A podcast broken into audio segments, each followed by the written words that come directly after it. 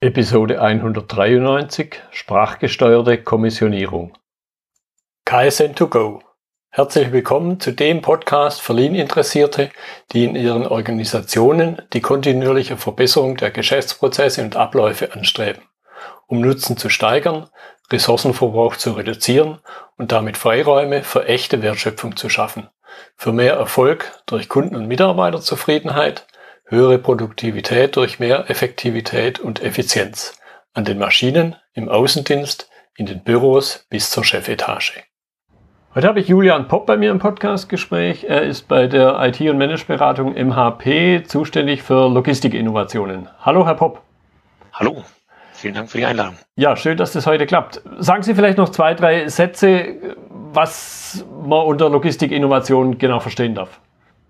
Ja, ähm, Logistikinnovation beschreibt Innovationen, die zumindest am Rande ansatzweise oder auch vollständig den Bereich Logistik und damit sowohl inbound als auch intra- oder Produktionslogistik sowie outbound Logistik umfassen.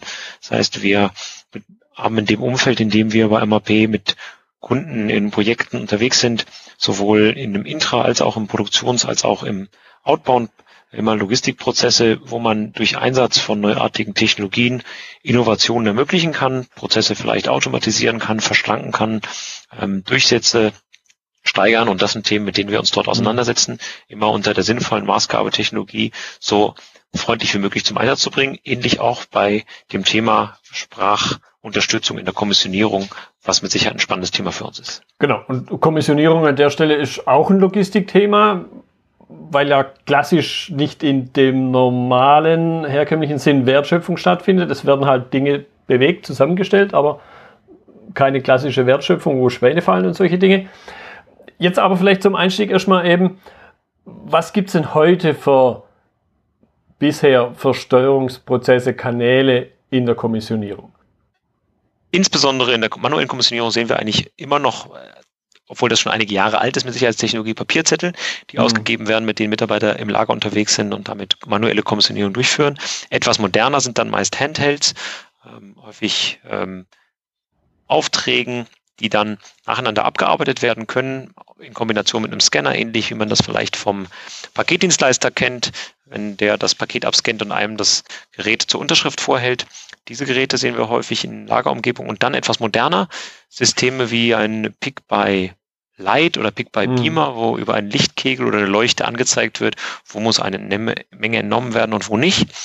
Und dann ein System, äh, was als Pick by Vision bezeichnet wird, wo man beispielsweise unter dem Einsatz von einer Google Glass äh, in einer virtuellen Umgebung Bestandteile eingezeigt bekommt, die einem helfen, die richtige passende Informationen für den Kommissioniervorgang zu erhalten.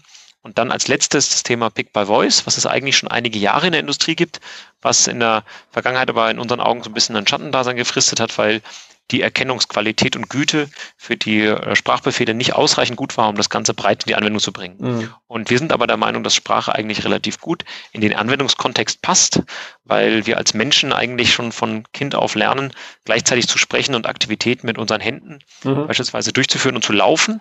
Und deshalb der Meinung sind, dass das, was wir heute aus dem privaten Umfeld kennen, der Spracherkennung und der Sprachausgabe, Beispiel Smartphone, Beispiel mhm. moderne Autos, eben in dieser Form eigentlich auch mit einem viel mehr Plug-and-Play äh, bezogenen Ansatz in der Industrie Anwendung finden kann. Mhm. Aber dabei nicht den Privacy by Design Ansatz außer Acht lassen, wo wir sagen, wir verstehen ganz klar, dass in der Industrieanwendung die Verarbeitung des Sprachbefehls immer lokal erfolgen muss und nicht irgendwo in der Cloud weit weg ja. und niemand weiß ganz genau, wer am Ende alles zuhört und mitspeichert, sondern wenn, dann muss es praktisch die passende Technologie sein, aber unter den Rahmenbedingungen eben einer Industrieanwendung. Mhm wenn man jetzt mal an, an die ganz uralten Dinge zurückdenkt, eine papiergestützte Stückliste, dann wird, glaube ich, relativ schnell klar, was die Defizite sind, aber vielleicht auf die etwas neueren Aspekte zurückzukommen.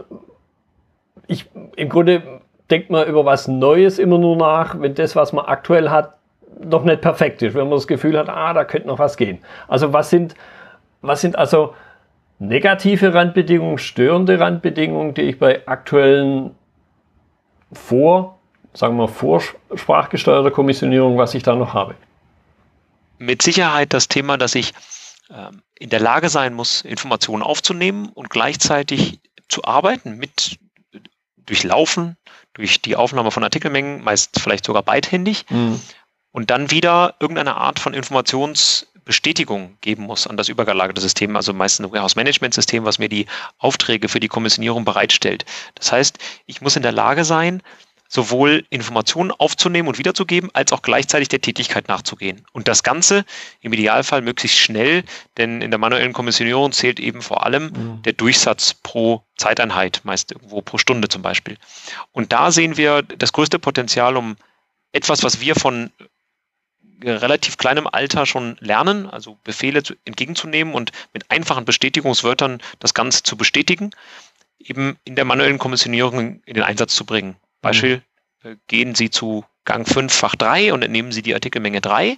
Dann gehe ich dorthin als Kommissionierer mit dieser Anweisung bekomme vielleicht auch einen Teil nochmal zusätzlich ein zweites Mal angesagt, um auf dem Weg nicht die Information zu vergessen, entnehme dann die Menge und lese meist als Bestätigung, dass ich auch wirklich an der richtigen Position das entnommen habe, noch so etwas wie ein Codewort vor, zum Beispiel X2 oder Apfel, mhm. nachdem man das ausprägt. Und darüber gebe ich dann dem System die Rückmeldung, ja, ich war an der richtigen Stelle und habe die passende Menge entnommen. Mhm.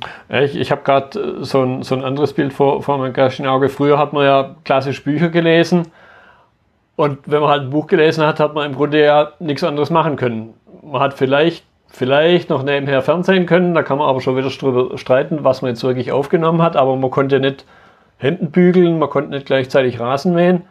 Und das ist jetzt der Punkt, wo ich selber sage, hey, Hörbücher sind an der Stelle eine total coole Sache, weil ich nämlich genau die Hände frei habe. Und im Grunde lässt sich das doch auf Kommissionierung eins zu eins übertragen. Richtig, das ist so ein bisschen der Ansatz, genau. Also diejenigen von äh, uns, die möglicherweise längere Zeiten auch im Kraftfahrzeug verbringen ja. und dort Hörbücher als Beispiel nehmen. Genau. Also ich glaube, die Kombination von Hörbuch und Autofahren lässt sich sehr gut kombinieren. Vielleicht hat man hier und da mal einen ganz spannenden Moment, wo auch gleichzeitig eine stressige Fahrsituation ist, wo man nochmal zurückspringen muss. Mhm. Wir haben aber auch in der manuellen Kommissionierung nicht die Situation, dass die ganze Zeit über Informationen auf den Mitarbeiter einfließen müssen, sondern natürlich hat er auch die Option, wenn er sich jetzt auf dem Weg zum nächsten Lagerfach befindet, zu sagen, halt, ähm, ich brauche den letzten Befehl nochmal. So mhm. ähnlich wie man das beim Navi heute auch schon, wenn man vielleicht mal den einen Ansagebefehl verpasst hat, sich auch nochmal ansagen mhm. lassen kann.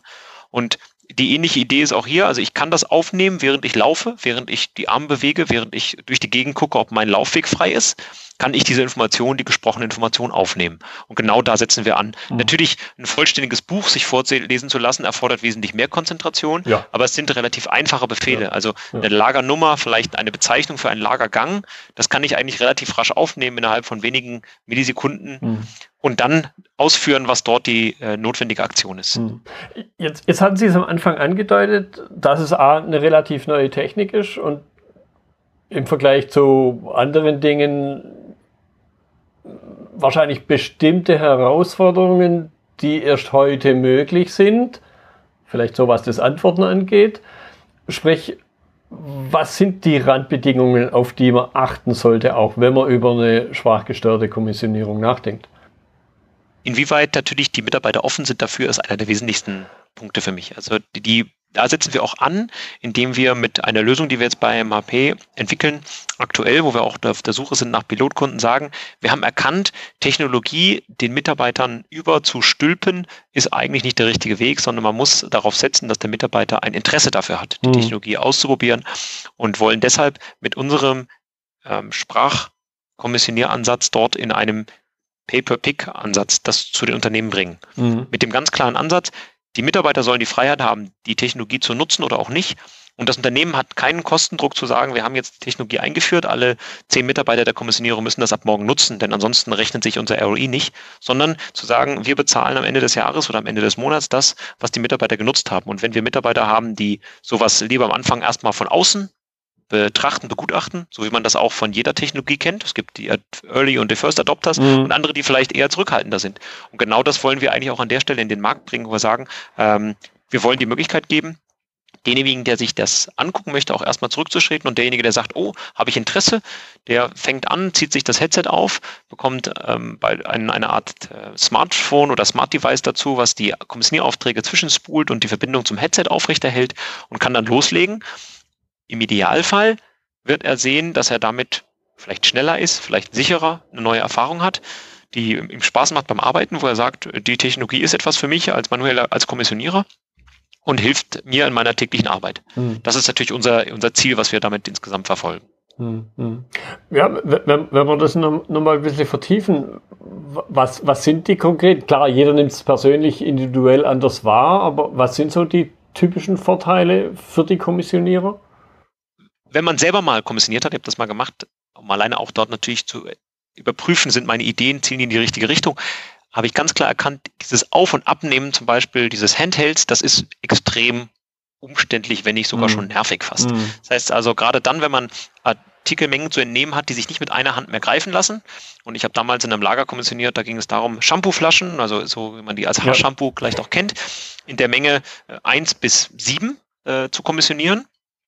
Ähm, in dem Moment, wo ich beispielsweise mehr als drei oder vier Shampooflaschen kommissionieren musste, war eine Hand nicht mehr ausreichend. Ja. Und ich musste extra den Scanner ablegen und die Menge, die Menge nehmen ablegen und dann wieder aufnehmen und abscannen. Mhm. Und das in dem Moment habe ich mir gedacht, geht das nicht einfacher?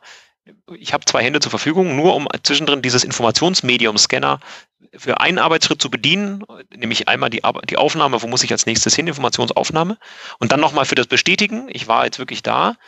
Ähm, komisch, kann man das nicht anders lösen. Das hm. war so ein bisschen der Ansatz für mich. Hm, ja, da dann konkret nachgefragt. Das heißt, auch das Scannen entfällt dann, habe ich jetzt rausgehört, in Verbindung mit dem, was Sie eingangs gesagt haben, so ein Bestätigungswort. Genau, das ist die zentrale Idee, damit ich den Scanner gar nicht mehr da haben muss. Okay. Wenn ich so spezielle Umgebung habe, dass ich sage, ich möchte nochmal zusätzlich scannen, kann man das auch machen. Dann bietet sich in unseren Augen, in unseren Augen ganz klar sowas wie ein, ein Hand, ähm, Handrücken vielleicht basierter Scanner an. Man kennt ja. das mit Sicherheit von mhm. solchen Systemen wie ProGlove, gibt aber auch andere, wie ähm, Hersteller aus Nordamerika, die ähnliche Systeme haben, die bei Bluetooth dann angeschlossen sind die einem erlauben, eben ein Gerät den ganzen Tag zu tragen, was auch relativ leicht ist. Also solche Bluetooth-Scanner wiegen dann so circa 30, 40, 50 Gramm. Das heißt also wirklich sehr, sehr leicht, sodass man das eine Zeit lang auch wirklich tragen kann im äh, mhm. Produktivbetrieb und darüber dann auch sonst noch zusätzlich abscannen kann. Aber in den meisten Kommissionierumgebungen reicht es unserer Meinung nach, wenn man zu dem Fach gegangen ist und dann dort ein Codewort vorliest, was dann bestätigt, okay, ich stand jetzt gerade wirklich vor dem richtigen Fach und ich mhm. habe die Menge entnommen. Selbst in den scanbasierten Systemen von heute kann ich beispielsweise die Menge über den Scanvorgang ja auch nicht kontrollieren. Also auch bei einem ja. Pick-by-Light-System kriege ich ja. zwar eine 3 angezeigt und drücke auf den Taster, aber ob ich wirklich mhm. 3 entnommen habe, ja. steht an einer anderen Stelle. Ob ich wirklich aus dem Fach entnommen habe, wo ich den Knopf gedrückt habe, ist auch nicht klar. Also die nachgelagerten Qualitätssicherungsschritte entfallen dadurch nicht oder werden nicht überflüssiger, werden auf der anderen Seite aber auch nicht schärfer, sondern bleiben mhm. in unserer Form eigentlich ähnlich verhalten. Mhm. Jetzt sind die Menschen ein Einflussfaktor auf die Sache, ob es angenommen wird oder nicht, aber natürlich gibt es auch so was ganz Großes in den Unternehmen, typischerweise wie halt die ERP-Umfeld, die IT ganz im Allgemeinen. Was begegnen Ihnen da für, ja, vielleicht Vorbehalte oder Hürden, über die man drüber muss? Die Integration in die übergeordneten Systeme ist natürlich ganz klar der Starting Point, um sowas ins die Umsetzung zu bekommen. Hm. Bedeutet, wir müssen in die meist Warehouse Management Systeme diese Lösung rein integrieren. Da haben wir, verfolgen wir einen Ansatz, das möglichst einfach zu machen, dahingehend, dass wir unsere Lösung als App anbieten wollen, die sich ein Kunde, Unternehmer mit manueller Kommissionierung runterladen kann auf Devices, die seine Mitarbeiter dann tagtäglich nutzen und dann in den einzelnen Devices, Smartphones, Handhelds nur eingestellt werden muss, wie sich dieses Gerät mit dem angeschlossenen Warehouse Management System, beispielsweise einem SAP WM oder einem SAP EWM verbindet.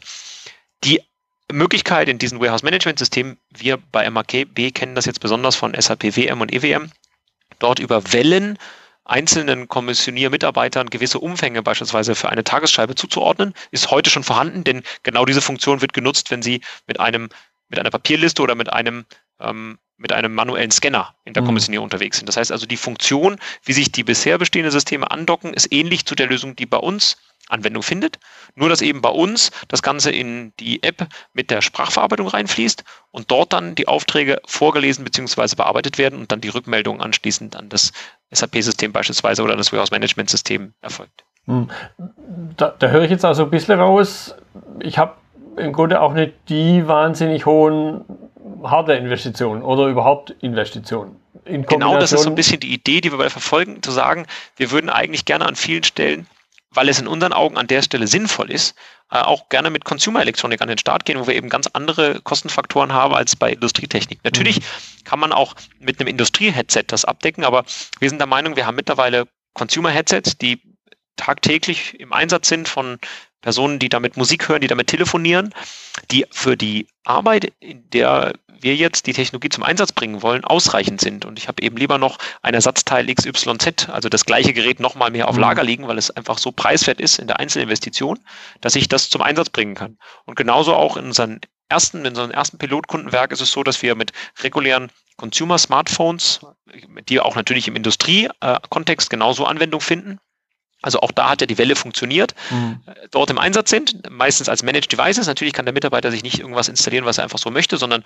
da ist fest nur diese sprachgeführte Kommissionierapplikation drauf, aber mhm. von den Investkosten liegen wir pro Mitarbeiter von einem, bei einem Invest so zwischen 500 und 1000 Euro, also pro Mitarbeiter bedeutet pro Kommissionierkraft pro Schicht, weil natürlich mhm. kann ich diese Devices sonst auch über mehrere Schichten für äh, mehrere Mitarbeiter nutzen. Mhm. Ja, und, und, und dann halt in Kombination mit dem, was Sie eingangs erwähnt, erwähnt haben, mit dem Pay-per-Pick, dass halt ein Bruchteil von dem Cent wahrscheinlich pro Vorgang abgeführt wird. Genau, richtig das. Ja. Die Idee ist hierbei, dass wir immer auf äh, vollständige Kommissioniervorgänge einen Mikrocentbetrag an Entrichtung einnehmen. Dafür hat aber der Kunde eben den Vorteil, dass er keinerlei großen Invest, also wir haben nur einen Minimalinvest. Bei unseren Pilotkunden gehen wir da jetzt mit einer Summe von 5000 Euro an den Start, mit dem wir drei manuelle Kommissionierer ähm, in einem äh, Pilotkontext mal dazu befähigen, mhm. das Ganze mal wochenweise auszuprobieren. Wenn der Kunde möchte, kann er das Ganze dann auch danach, muss man natürlich noch ein paar Rahmenbedingungen klären, aber weiter nutzen auch. Aber das zeigt, in welchem Rahmen wir uns dort bewegen wollen. Also wir wollen ähm, möglichst viel der Komplexität ähm, eigentlich in Programme verpacken, die man mehr oder weniger per Plug-and-Play zum Einsatz bringen kann. Die Anbindung an die lokalen Lagerverwaltungssysteme, Warehouse-Management-Systeme muss natürlich gemacht werden und stattfinden und die ist Aufwand, das ist klar, mhm. aber den versuchen wir möglichst weit zu reduzieren. Ja, ja. Und, und, und der ist ja dann einmal gelöst, Sie haben SAP genannt, in der Regel lässt sich sowas dann ja leichter replizieren, wie eben die nackte Hardware, die ich halt schlichtweg erwerben muss. Richtig, genau das, ja. Also wenn ich dann einmal die Anbindung gemacht habe, dann sollte ich normalerweise spätestens beim zweiten oder dritten Endgerät, was ich anschließe, sogar im Unternehmen selbst in der Lage sein, diesen Anschluss an das SAP-System oder Warehouse-Management-System oder ähm, andere Systeme zu machen. Mhm. Das heißt also, wenn ich dann skalieren möchte, dann lade ich mir die App äh, zusätzliche Male runter und beschaffe mir noch ein paar Mal mehr die Hardware beispielsweise des Headsets. Und dann, ab dem Moment, bin ich in der Lage zu sagen, okay, Jetzt nehme ich das selbst in die Hand und brauche gar keinen Implementierungspartner mehr. Hm, hm. Jetzt möchte ich nochmal auf, den Punkt Mitarbeiter und also sprich Anwender eingehen. Ich, ich, hatte vor einiger Zeit auch mal vergleichbare Folgen, wo es dann um Smartwatches oder ja, ich entsinne mich an eine Episode, da ging es um Smartwatches. Da waren natürlich auch teilweise Vorbehalte, so gläserner Mitarbeiter, noch stärker überwachbar wie sonst? Sind es auch Elemente, die Ihnen da begegnen oder sagen Sie eher, ah nee, das habe ich in der Kommissionierung sowieso. Ich muss ja wissen, wo der Mensch gerade ist, damit ich ihn auf dem kürzesten Weg vielleicht zum nächsten äh, Ort, Pickort schicken kann.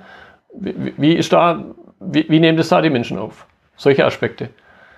Ja, also Wegeoptimierung das würde ich jetzt unter dem Punkt verstehen, mhm. den Sie mit aufgenommen haben. Das ist etwas, was wir heute schon in den Lagerverwaltungssystemen Warehouse Management Systemen verorten häufig. Das heißt, man legt dort normalerweise ein Grundlayout an seiner Lagerinfrastruktur. Das Lagerverwaltungssystem weiß ja, was wo äh, aktuell eingelagert ist ja. und kann dementsprechend, wenn es die einzelnen Aufträge an die Mitarbeiter erzeugt oder für die Mitarbeiter erzeugt, darauf Rücksicht nehmen, was sind die kürzestmöglichen mhm. Wege zwischen den einzelnen Pick-Positionen. Ja. Das ist etwas, was wir jetzt im Augenblick nicht als Funktion bei uns verankern würden, weil das zusätzliches äh, Layout, äh, ähm, Definition und so weiter erfordern würde und wir auch in unserer Lösung gar nicht wissen wollen, was liegt wo in welchem Lagerfach, sondern wir wollen einfach nur in der Lage sein, mit der möglichst schlanken Lösung konzentriert auf die Abarbeitung der Aufträge eben tätig zu werden. Mhm. Beantwortet ja. das die Frage oder? Ja, ja, ja. Also okay. im Prinzip wird klar eben, da entsteht jetzt keine zusätzliche Hürde, nur weil ich einen anderen Kommunikationskanal verwende. Im Vergleich eben, wenn ich die klassische Papierliste nehme, wo halt dann jemand losrennt und sich selber den Weg sucht. Korrekt. Okay, wenn, wenn, wenn jetzt jemand sagt, ah, spannende Sache, wie, wie sieht so ein typischer Einstieg aus in eine sprachgesteuerte Kommissionierung? Vielleicht im Sinne von, was sind Voraussetzungen über die Punkte hinaus oder auch gern nochmal eine kurze Wiederholung, die wir schon genannt haben? Und, und wie geht es dann auch weiter? Voraussetzung mit Sicherheit ganz klar natürlich die Offenheit, Technologie auszuprobieren. Ich denke mal, das ist ein spannender Punkt. Äh, Interesse daran zu haben, so etwas auszuprobieren in Bezug auf, ich möchte damit ähm, ja, also ausprobieren, ob eine Optimierung meines Durchsatzes damit möglich wäre. Das ist mit Sicherheit ein Thema, was an der Stelle interessiert. Und natürlich grundsätzlich Vorhandensein eines Lagerverwaltungssystems, hm.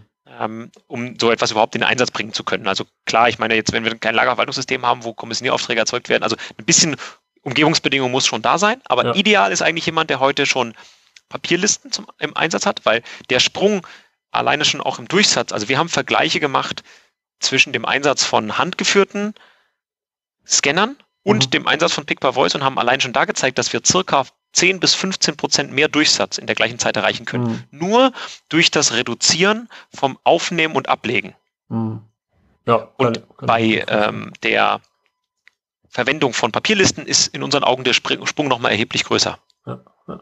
Gut, ich gucke dann so ein bisschen Richtung Uhr und auch äh, auf, auf die Dinge so im Sinne von nach vorne, also in die Zukunft rein. Was, was würden Sie sagen, was sind für zukünftige Entwicklungen vorstellbar, wenn man sich eben jetzt in unserem Fall auf die Sprachsteuerung konzentriert? Entwicklungsschritte, die sich in Zukunft ergeben können? Ja. Ganz klar natürlich die noch bessere Erkennung von Sprache. Also ich glaube, wir haben in den letzten Monaten gesehen, dass da auch große Unternehmen, allen voran mit Sicherheit auch Google, da ein großes Interesse dran haben, das noch weiter voranzutreiben, dass die Spracherkennung von der Erkennungsqualität, von der Erkennungsgeschwindigkeit und natürlich auch von der Multisprachbedienung besser wird, weiter wächst. Das ist etwas, was wir ganz klar in Zukunft sehen. Wir zielen mit unserer Lösung aktuell sehr stark auf den deutschen Markt aufgrund der deutschen Sprache. Wir haben Versuche gemacht mit Dialekten, auch das funktioniert. Aber wir bieten beispielsweise mit unserer Lösung heute noch keine ähm, Vielfalt von osteuropäischen Sprachen zum mhm. Beispiel an, weil im Augenblick in diesem Segment die Entwicklung der Natural Language Understanding Engines noch nicht so weit ist, dass wir sagen, das ist jetzt schon fertig, um es nutzen zu können. Mhm. Ja, das, Sie haben es dann schon fast vorweggenommen. Den, den Gedanken hatte ich auch gerade kurz. Äh, so, okay. in, inwieweit, inwieweit denn, man, ich als Schwabe bin da sowieso vielleicht ein bisschen vorgespannt, inwieweit denn die Aussprache des Menschen wiederum relevant ist, was dann das Verständnis der Antwort angeht. Und eben gerade so Aspekte wie Dialekt, machen wir uns nichts vor. Ja, also die ersten Versuche mit Dialekten haben wir gemacht. Gibt mit Sicherheit exotische Begriffe, da haben wir Probleme gehabt. Das heißt also, da war eine saubere Erkennung nicht mehr möglich. Äh, das allerbeste Beispiel, was wir erlebt haben, war das, was man in ähm, Ostdeutschland häufig verwendet, mit Sicherheit ein Nü was so ein bisschen als Ja äh, verwendet mhm. werden soll ja. oder Verwendung finden soll, ja. äh, weil es so umgangssprachlich gemeint ist, was aber im System nicht so erkannt wird. Das ist etwas, was man natürlich individuell antrainieren kann nochmal. Sind aber auch Dinge, wo wir merken, dass der Mitarbeiter eigentlich relativ schnell in der Lage ist, aber wenn ihn das System dann nicht versteht, dann ist er auch in der Lage, so wie man das vielleicht auch im täglichen Leben kennt, wenn jemand einen sehr starken Akzent hat und dann das fünfte Mal nicht verstanden wird, ist er doch in der Lage, auch den Satz etwas anders auszudrücken. Und wir zielen natürlich jetzt grundsätzlich erstmal auf eine große Allgemeinmasse, also dass es da spezifische Personen gibt, mit denen es schwieriger ist, die dann vielleicht auch erkennen, ich habe mal das ganze System drei Wochen lang probiert oder eine Woche und ich bin der Meinung, mit meinem besonderen Dialekt erreiche ich im Augenblick noch nicht die Erkennungsgüte, die ich mir vorstelle, dann ist es vielleicht an der Phase noch nichts und das entwickelt sich dann später. Mhm. Ja, und im Grunde, wenn ich es richtig verstanden habe, geht es ja hier in, in, diesem Kommunika in dieser Kommunikationsrichtung ja eher um ein Bestätigen, also eher so fast eine fast eine digitale Entscheidung. Wie der digitale Entscheidung, damit meinen Sie? Wie, wie der Mitarbeiter durch ein Codewort bestätigt, dass er jetzt an der richtigen Stelle war und, das, und die richtige Sache aufgenommen hat. Genau, richtig. Das ist eher sehr digital mit Sicherheit, klar. Also ich meine, das, das, der, die Information dieses Codeworts klebt natürlich an dem Lagerfach, ja. damit er das ablesen kann, aber der Rest wird digital verarbeitet. Ja, und, und da habe ich ja jeden Freiheitsgrad geeignete Codeworte zu wählen, die. Jetzt verstehe ich, was Sie meinen. Ja, genau, richtig, Entschuldigung, ja. klar. Genau ja. das. Natürlich kann ich da auch, also wenn ich Schwierigkeiten habe, äh, dort gewisse ähm, Codewörter zu erkennen, habe ich natürlich die Möglichkeit, das zu ändern, andere Codewörter. Ja. Ja, ich, ich hatte halt gerade so, bisschen, bisschen, bisschen Zeitaspekt, äh, vielleicht kennen Sie es auch, die, dieses Voice Recognition in, in Scotland, dieser sprachgesteuerte Lift. Kenne ich leider nicht. Nee, sehen Sie mal, das schreibe ich mir auf. Gut, das muss ich mitnehmen. Das ja. ist sehr, sehr, funktioniert das nicht oder funktioniert das gut? Das funktioniert überhaupt nicht. Okay, gut. wie, wie alt ist das schon?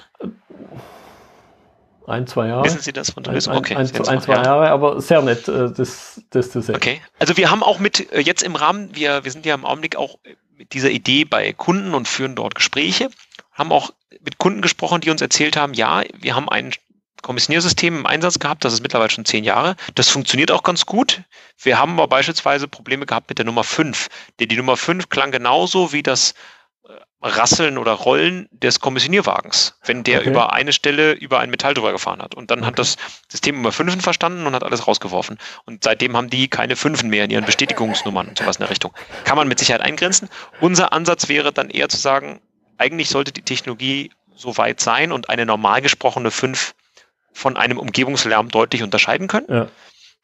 Dialekte, wie gesagt, sind mit Sicherheit eine Besonderheit, wo wir jetzt auch von vornherein nicht uns auf die Fahne schreiben würden, mit allen Dialekten, selbst in Deutschland oder in, im süddeutschen Raum klarkommen zu mhm. können, mhm. von vornherein, sondern es ist etwas, was wir auch in den Pilotprojekten, für, wofür wir jetzt intensiv noch weitere Kunden suchen, natürlich erproben wollen, mhm. um erkennen zu können, zu sagen, so und so weit können wir guten Gewisses sagen, funktioniert es mit dem Dialekt und ab da, äh, dieser Grenze ist es vielleicht ein bisschen zu viel und da fehlen noch zwei, drei, vier, fünf Jahre Entwicklung dieser NLU-Engines. Das mhm. ist mit Sicherheit irgendwas, was kommt.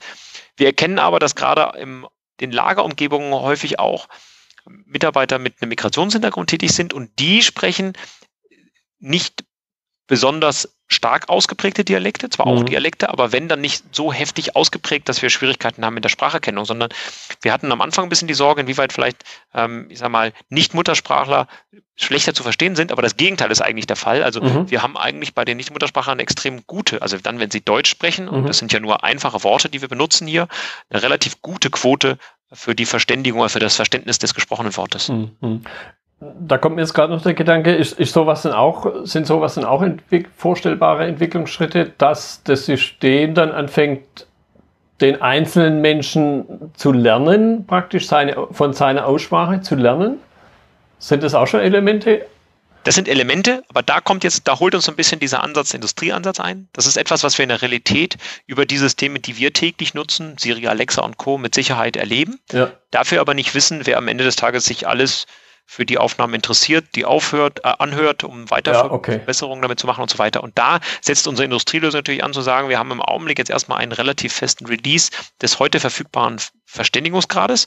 Mit dem nächsten Stand der Software werden wir mit Sicherheit dieses Qualitätsniveau noch eine Stufe weiter treiben. Aber wir lernen jetzt nicht täglich dazu, weil wir die aufgezeichneten Sprachbefehle und Sprachschnipsel nicht für die tägliche Weiterentwicklung nutzen wollen. Mhm. Also es gibt mit Sicherheit den einen oder anderen Kunden, wo wir das in einem spezifischen Kontext machen, aber in der allgemeinen Anwendung nicht. Ja, ja, verständlich.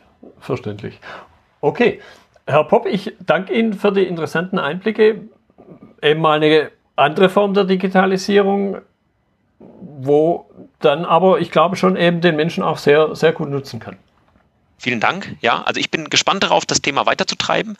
Vielen Dank für das Gespräch, dort die Möglichkeit zu geben, mal einen ersten Einblick zu geben. Und ich ähm, gucke in die mit frohen äh, Gewissen in die Zukunft, um zu erkennen, ob wir dort mit Sprache dann in naher Zukunft in Logistikumgebungen noch mehr Aktivitäten steuern unserer täglichen Arbeit, als wir das heute tun. Ja, und ähm, wie gesagt, eine Sache, die wir ja im privaten Kontext schon länger anfangen. Richtig. Das war die heutige Episode im Gespräch mit Julian Popp zum Thema sprachgesteuerte Kommissionierung. Notizen und Links zur Episode finden Sie auf meiner Website unter dem Stichwort 193. Wenn Ihnen die Folge gefallen hat, freue ich mich über Ihre Bewertung bei iTunes. Sie geben damit auch anderen Linieninteressierten die Chance, den Podcast zu entdecken. Ich bin Götz Müller und das war KSN2Go. Vielen Dank fürs Zuhören und Ihr Interesse. Ich wünsche Ihnen eine gute Zeit bis zur nächsten Episode. Und denken Sie immer daran, bei allem, was Sie tun oder lassen, das Leben ist viel zu kurz, um es mit Verschwendung zu verbringen.